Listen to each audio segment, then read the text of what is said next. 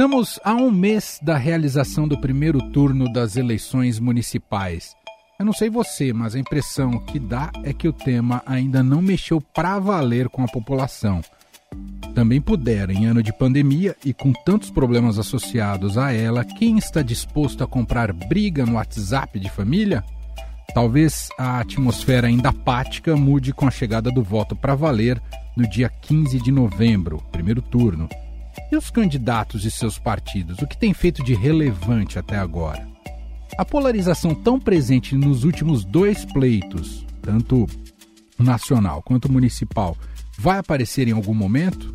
E os cabos eleitorais serão capazes de induzir as escolhas? Ou o contrário? A edição de hoje do podcast entra nesse debate sobre eleições. Está tudo muito perto, recebendo hoje a repórter de política do Estadão, Adriana Ferraz, está por telefone com a gente. Tudo bem, Dri? Olá, tudo bem? Um prazer. E também o editor do BR Político, Marcelo de Moraes, diretamente de Brasília. Olá, Marcelo, tudo bem? Salve, Emanuel, salve, Adriano, olá todo mundo, vamos lá. Vocês têm essa impressão, ainda que isso seja difícil do ponto de vista científico, né, e talvez estatístico, mas a eleição ainda não pegou, você concorda, Adri? Ah, eu concordo. Eu não briguei com ninguém ainda, Emanuel. nem pelo WhatsApp, nem pessoalmente. Tá o Natal está garantido, né, Adriana? Por, por enquanto tá. o Natal está em paz. Tá, tá, garantido, mas sem aglomeração, né? Porque agora não dá muito para brigar presencialmente.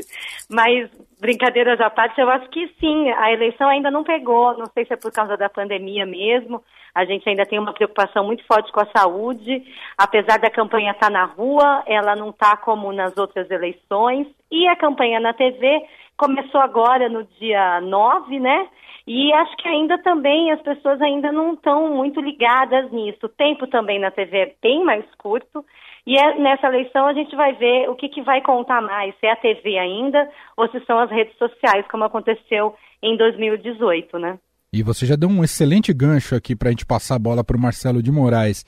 A questão da TV ainda segue um grande ponto de interrogação, Marcelo, porque a gente ficou assim em 2018. Ah, quando chegar a TV vai fazer diferença, quando entra a TV vai fazer diferença. Não fez para o Alckmin. Eu sei que é muito é um caso sui generis à parte de 2018. Mas olhando até agora, né, temos quase uma semana de campanha eleitoral no rádio e na televisão.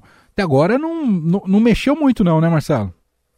Pois é, Manuel, eu acho que essa eleição ela vai ser uma eleição atípica por vários motivos. O principal deles é óbvio, é a pandemia do coronavírus. Eu acho que nada que a gente está acostumado vai ser igual porque essa eleição você tem dificuldade de ter campanha na rua, você não está tendo debate na, entre os candidatos por questões de, de, de segurança da, das equipes, né, por questão de saúde, de preservação da saúde, evitar o contágio. Você não tem comícios, você tem um tempo menor, como a Adriana lembrou, esse tempo de televisão da campanha municipal, ele é menor do que o tempo da campanha para governador e para presidente, então é meio, é meio rápido. A eleição teve a data alterada, então as pessoas que esperavam, era para estar tendo eleição agora, a gente deveria estar em calendário normal, era para ter tido já até o primeiro turno, então a gente adiou para novembro, então é uma eleição atípica em muitos sentidos. A periodicidade das eleições e a alternância no poder são dois ritos vitais da democracia. E essa eleição não vai ser igual em, em relação à eleição de 2018 do Bolsonaro, que era uma surpresa para todo mundo o uso das redes sociais, como ele usou, soube usar e como outros candidatos souberam usar. Havia também um clima da nova política. É? Então eu acho que a gente vai ter agora em 2020 uma eleição é, atípica por falta de, dos componentes mais tradicionais de campanha, muita rua, muito comício, é, aquela coisa de televisão toda hora tem alguém falando, e a gente vai ter uma eleição atípica tem um, um, um, distanciamento das pessoas. As pessoas estão preocupadas com o emprego, preocupadas com a vida, com a saúde. Você não está tão ligado na eleição quanto você estaria em condições normais. Eu acho que a gente está enfrentando um momento que é, é muito é, ruim em termos de risco, né? A gente está com a saúde ameaçada, todo mundo se preocupando com seus parentes, com a, com a própria saúde, e tendo que discutir a eleição. Então acho que as pessoas estão meio desligadas mesmo, elas estão cuidando, a prioridade é a vida das pessoas, e sem dúvida, eu acho que é, é mais para perto ali, faltam uns 10 dias ali, que o pessoal vai se ligar em escolher o candidato tanto para prefeito quanto para vereador. Rodrigo. E acho que para é, desculpa, te cortei. Não, pode falar, diga lá, Adri. Não, o que eu ia falar também é que acho que há uma, uma outra característica em relação à eleição municipal, que ela é diferente da eleição nacional. A eleição de 2018, que elegeu o Jair Bolsonaro, foi muito pautada pelas ideologias, né? Nos deixamos seduzir sem perceber, por sistemas ideológicos de pensamento que não buscavam a verdade. Um dizendo que não tem ideologia, o outro dizendo que tem e que não é boa, enfim. A eleição municipal, como o Marcelo estava dizendo, ela, as pessoas querem saber mais o que vai acontecer mesmo, sabe? O que, que vai acontecer na minha cidade? O ônibus vai aumentar? A escola é vai isso. abrir? É, vai ter um, um, hospital, um posto de saúde perto da minha casa? Então, é claro que o espectro político, se o candidato é de direita ou se ele é de esquerda, ele conta. Mas eu acho que nesse momento de eleger o seu vereador e o prefeito, conta mais o que ele pode fazer para melhorar a sua vida. Agora, junto a isso, e até para já entrar num outro tema aqui da nossa conversa, né, junto a esse aspecto que a Adri realçou muito bem, né, os problemas concretos da sociedade, o eleitor tem muito isso no seu horizonte até para a definição do voto, mas temos visto, principalmente nas capitais, algumas estratégias de candidatos que tentam se apoiar em, em figuras de âmbito nacional, seja pela questão do próprio cabo eleitoral, ou também como referências ali para ajudar a pessoa a ter, adquirir alguma simpatia ah, por aquele candidato. Enquanto estamos gravando, por exemplo, tem uma televisão aqui no estúdio, uh, estamos aqui no estúdio da Rádio Dourado e está passando nesse momento algumas propagandas eleitorais. E curiosamente, quando estava gravando, a propaganda eleitoral da candidata aqui de São Paulo, Joyce Hasselman, ela colocava uma foto dela do lado do ex-ministro e ex-juiz Sérgio Moro. E, e, eu não tinha visto ainda essa propaganda dela. Ah, esse tipo de associação, Marcelo de Moraes, seja com figuras ou com grandes temas, a gente fala de nacionalizar o debate, isso de alguma maneira sempre vai estar presente e, e, e vai ser utilizado pelos candidatos, não é, Marcelo? Vai, e eu acho que em alguns casos até vai colar. Em, em, em algum candidato que tem uma imagem muito próxima a, a, um líder nacional, vou dar um exemplo dos mais óbvios, que é, é tem dois candidatos, tem dois dos políticos nacionais que estão sendo muito usados. É o Bolsonaro, que é o presidente, de um lado. O que São Paulo precisa é de um prefeito que tenha apoio do presidente da República. Eu sou esse candidato. E Lula do outro lado pelo pessoal da esquerda, principalmente do PT. Se você conhece o bilhete único, os corredores de ônibus, o vai e volta, as ciclovias, você conhece o trabalho de Gilmar Tato. Então são figuras que são referências, um porque foi presidente oito anos, é o líder é, mais importante do PT, e o outro que é o presidente da República, líder de um, de um movimento que está em ascensão desde a eleição passada. Então, essas pessoas vão tentar colar nele para pegar o, o, recall dessa popularidade é, dos dois, mas também pega a rejeição. Então é aquela coisa, né? Você pode estar tá, é, é, é, afastando também um eleitor que talvez votasse naquele candidato se não, não, não ficasse tão associado a um político que às vezes o, o eleitor não gosta. Mas eu acho que essa eleição ela tem é, é um tiro curto, né? Então acho que o pessoal está pegando essas associações de, como ela é mais curtinha, né? Pegando o que pode ajudar para alavancar, principalmente candidatos que têm problemas nas candidaturas. É, Joyce foi eleita deputada federal, é colada no bolsonarismo, rompeu com o bolsonarismo. Então ela ficou marginalizada desse eleitorado do Bolsonaro porque foi todo um conflito muito público. E ela está tentando agora se associar a uma outra ponta que também foi brigou com o bolsonarismo, que é o, o do ex-juiz Sérgio Moro. Então é uma estratégia para tentar sair da é, fazer a candidatura dela decolar. Agora, em São Paulo mesmo, a Adriana cobre bem, pode até falar mais, o próprio candidato Celso Russomano, que aparece em primeiro nas pesquisas, ou pelo menos naquela margem acima da margem de empate técnico Bruno Covas, ele está tentando alavancar uma candidatura pela terceira vez, nas duas anteriores não deu certo, não conseguiu sair na frente e acabou sendo superado.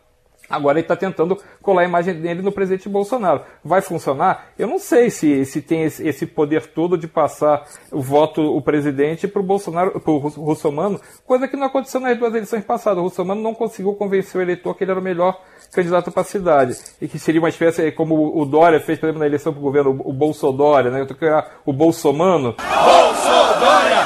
Bolsodória!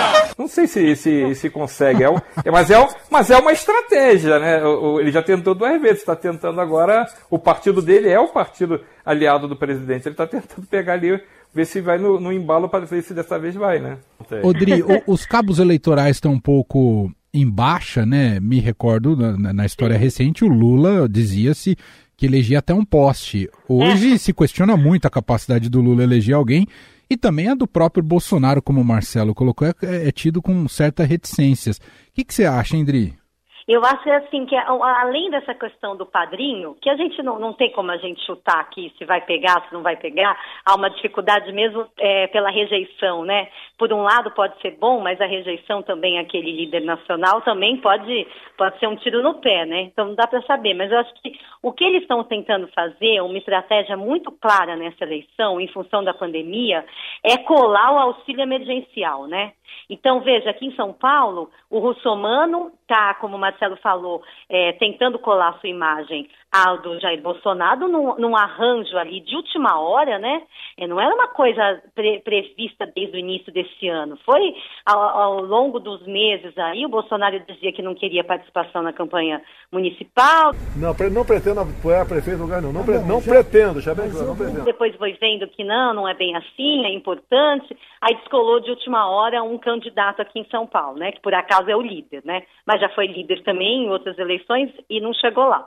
Mas, enfim, eu acho que dessa vez o Russomano está falando do tal do auxílio complementar, né, em São Paulo. Mas não é só ele. Ele é aliado do Bolsonaro, está usando o auxílio emergencial do governo federal, mas todo mundo aqui, vários outros estão prevendo isso. O Márcio França, que é do PSB, mais ligado à esquerda, o Guilherme Boulos, o Gilmar Tato. Então, além de, apoio, de querer fixar sua imagem no líder, eu acho que uma característica desse ano é querer fixar a sua proposta a uma política pública que está dando resultado, é, tirando as pessoas da miséria, pelo menos por enquanto, durante a pandemia, que é o auxílio emergencial. Marcelo de Moraes, queria te ouvir sobre a crise do PT. Em 2016, o PT foi amplamente derrotado nas urnas, nas eleições municipais. Talvez ali estivesse o auge do, do antipetismo, né? Basta ver como foi a vitória do agora governador João Dória. Ah, esse PT tem condições de voltar a readquirir alguns espaços nessa eleição de 2020? Digo isso pela força que o partido tem, a bancada que o partido tem ah, no Congresso e, e, também por sua capilaridade, enfim, pela base eleitoral, a militância que sempre é destacada. Mas é um PT que encontra dificuldades, Marcelo? É um PT que encontra dificuldades. Eu acho que um pouco menos do que a situação em 2016, porque 2016 era o ano do impeachment de Dilma Rousseff, então você tinha toda aquela confluência, o mensalão muito forte, petrolão, ainda tinha todas essas confusões, estava tudo muito no auge. Então você tinha uma, uma, uma pressão muito é, contrária ao PT e ele pagou uma conta gigante na eleição municipal de 2016. Para você ter uma ideia, o PT elegeu apenas a prefeitura de Rio Branco no Acre. Hoje já nem tem mais, porque hoje quem está já é, é a vice que já está no comando em Rio Branco, então que não é do PT, é do, é do PSB, se eu não me engano. Então, você teve um, um desastre. O PT tinha a prefeitura de São Paulo e Fernando Haddad tentou a reeleição, não conseguiu chegar sequer no segundo turno. Algo inédito na eleição em São Paulo, que sempre tinha decisão no segundo turno. João Dória ganhou no primeiro turno com uma ampla vantagem contra o Fernando Haddad, que era um político nem tão mal avaliado assim, mas o furacão do, da, do antipetismo varreu o, o, o partido e, e, e deixou numa situação muito ruim. Agora, em 2020, em algumas capitais, você vê um esboçozinho ali, você vê Fortaleza, o partido competitivo, Vitória, o partido competitivo, um pouquinho ali. Agora, se você pegar as grandes capitais, as principais, as mais populares, não tem grande nem pequena, né? capital é capital, mas as mais, mais populosas, o PT está sofrendo. O PT não tem candidato competitivo em São Paulo, Gilmar Tato hoje não passa de 1%, no Rio de Janeiro, Benedita da Silva tem 7%, em BH, Nilmário Miranda está na casa de 2%. Então, você vê, pegar o Triângulo das Bermudas, chamado Triângulo das Bermudas, o PT não consegue impor uma candidatura. Não significa que a esquerda não consiga é, fazer uma candidatura importante nesses lugares. Você vê que Boulos, que é do PSOL, está com a candidatura disputando ali talvez a segunda vaga no segundo turno. Guilherme Boulos como prefeito, Luiz Aerondina como vice. Você tem é, em, em, outros estados o, o, a esquerda tentando com outros candidatos, a Manuela Dávila em Porto Alegre e o vice é do PT, o PT não lançou candidato próprio em Porto Alegre, mas a Manuela Dávila, que é do PC do BT em primeiro lugar. O que eu acho, Manuela, é que o PT está ainda muito longe do, do, do, tamanho que ele teria, porque nacionalmente ele conseguiu chegar ao segundo turno da eleição presidencial, conseguiu eleger, eleger vários governadores no Nordeste. Então, as capitais estão bem dissociadas do, eh, do potencial que o PT e a esquerda em geral conseguiriam ter, deveriam ter, pelo menos, demonstrado nessas eleições. O que eu acho que vai ter uma pulverização muito grande e vai ter uma, uma hegemonia muito desses candidatos que são do chamado centrão. Você vai ter muita gente do centrão, provavelmente ganhando as capitais e ganhando as maiores cidades do Brasil, porque hoje é a principal força política, seja no Congresso, seja nos estados, seja nas cidades. Hoje, o, o, os, desse esse bolo, né, que se chama de centrão, ele é hegemônico e isso não tem nenhuma dúvida sobre isso. Adriana, você tem acompanhado muito aqui a eleição na capital paulista, em São Paulo, e queria te ouvir um pouco. A gente comentou sobre as dificuldades de se fazer campanha municipal diante dos protocolos de uma pandemia, né, de um combate a uma pandemia. É, mesmo assim, é, políticos têm se arriscado aí, é, não sei se o termo certo é se arriscado, mas têm feito agendas na, nas ruas. O que, que é essa nova rua em 2020 numa campanha eleitoral? Como é que é esse comportamento, Dri? Olha, eu vou dar um exemplo. É, aquela, aquilo que a gente tem como campanha na rua, né, da memória, de cobrir, normalmente você vai no ponto que o candidato marca uma caminhada, vamos dizer assim, num ponto popular, né, de comércio. E ali o candidato ele fica todinho tomado por cabos eleitorais, nesse caso de eleição municipal, por candidatos a vereador, cada um com a sua bandeirinha, o seu nome, e vai aquela multidão se deslocando pela rua, né? Isso não tem mais, porque é uma aglomeração muito forte. Porém, há candidatos que fazem as suas aglomerações menores, é que a gente pode chamar de uma aglomeração maior ou menor, mas, por exemplo, o Boulos, que a gente está falando agora. O Boulos fez uma roda de conversa no centro municipal no centro do, da cidade, né? Então, por exemplo, coloca ali uma caixa de som, ele fica ali com a máscara, os assessores ficam com uma certa distância em relação a ele, também com máscara, e quem passa ali pode parar e ficar ouvindo as propostas dele, fazer perguntas, tudo ao ar livre, né? Então, ele pode fazer uma campanha ao ar livre, que é menos perigoso, e aí tenta fazer com que as pessoas fiquem mais distantes umas das outras. Ele não tem um controle total sobre isso. Mas é uma alternativa, né? Não tem um monte de candidato no, em volta dele. E estão tentando, assim, dessa maneira, com um microfone, responder perguntas ou fazer os seus discursos e, assim, tentar atingir mais gente. Outro assunto importante, Marcelo de Moraes, a gente começou a nossa conversa falando sobre campanha eleitoral, a propaganda eleitoral né, em rádio e televisão, que é obrigatória, mas uh, Outra mudança que estamos observando em 2020 é a ausência de debates na TV é, por iniciativa das próprias emissoras junto às campanhas, junto aos partidos. A gente chegou, digamos, uh, no, no ponto uh, de desgaste máximo dessa relação diante das regras eleitorais, aquilo que querem as campanhas e aquilo que querem as TVs também, para que o debate seja de fato produtivo, a, a gente nunca o modelo do debate ficou tão em, em xeque como nessas eleições de 2020? Eu acho, porque a gente chegou a ter um debate em São Paulo e em outras capitais, eu vi o de São Paulo, é, que tinha acho que 10 candidatos, né? Acho que era. Como não tem debate que renda com 10 candidatos, a não ser que você fique 6 horas no debate, 50 horas no debate, não tem como você fazer uma dinâmica que 10 candidatos debatam direito. E além de tudo, essa questão da segurança, que é uma coisa atípica, na verdade, em outras campanhas não, a gente torce para que não se repita, porque a gente espero que a pandemia tenha resolvido, mas é, é não dá para você entupir um estúdio de gente e, porque você coloca em risco a saúde das pessoas. Mas também não dá para fazer um debate com 10 pessoas. E aí faz o quê? Ah, então vou fazer só com quatro. E aí você, mais ou menos, que escolhe quem são ah, mas são os líderes, são os partidos que estão mais bem representados no Congresso, e por aí vai, você faz um critério e você priva, é, na verdade, o eleitor de ter essa informação. Eu acho o debate sempre muito importante, porque ele, ele é onde você consegue eh, descobrir o que realmente o candidato pensa sem aquela coisa da campanha. A campanha faz aquela higienização do candidato. Né? O candidato é. Na, se você pegar na televisão ou nas redes sociais, o candidato é um.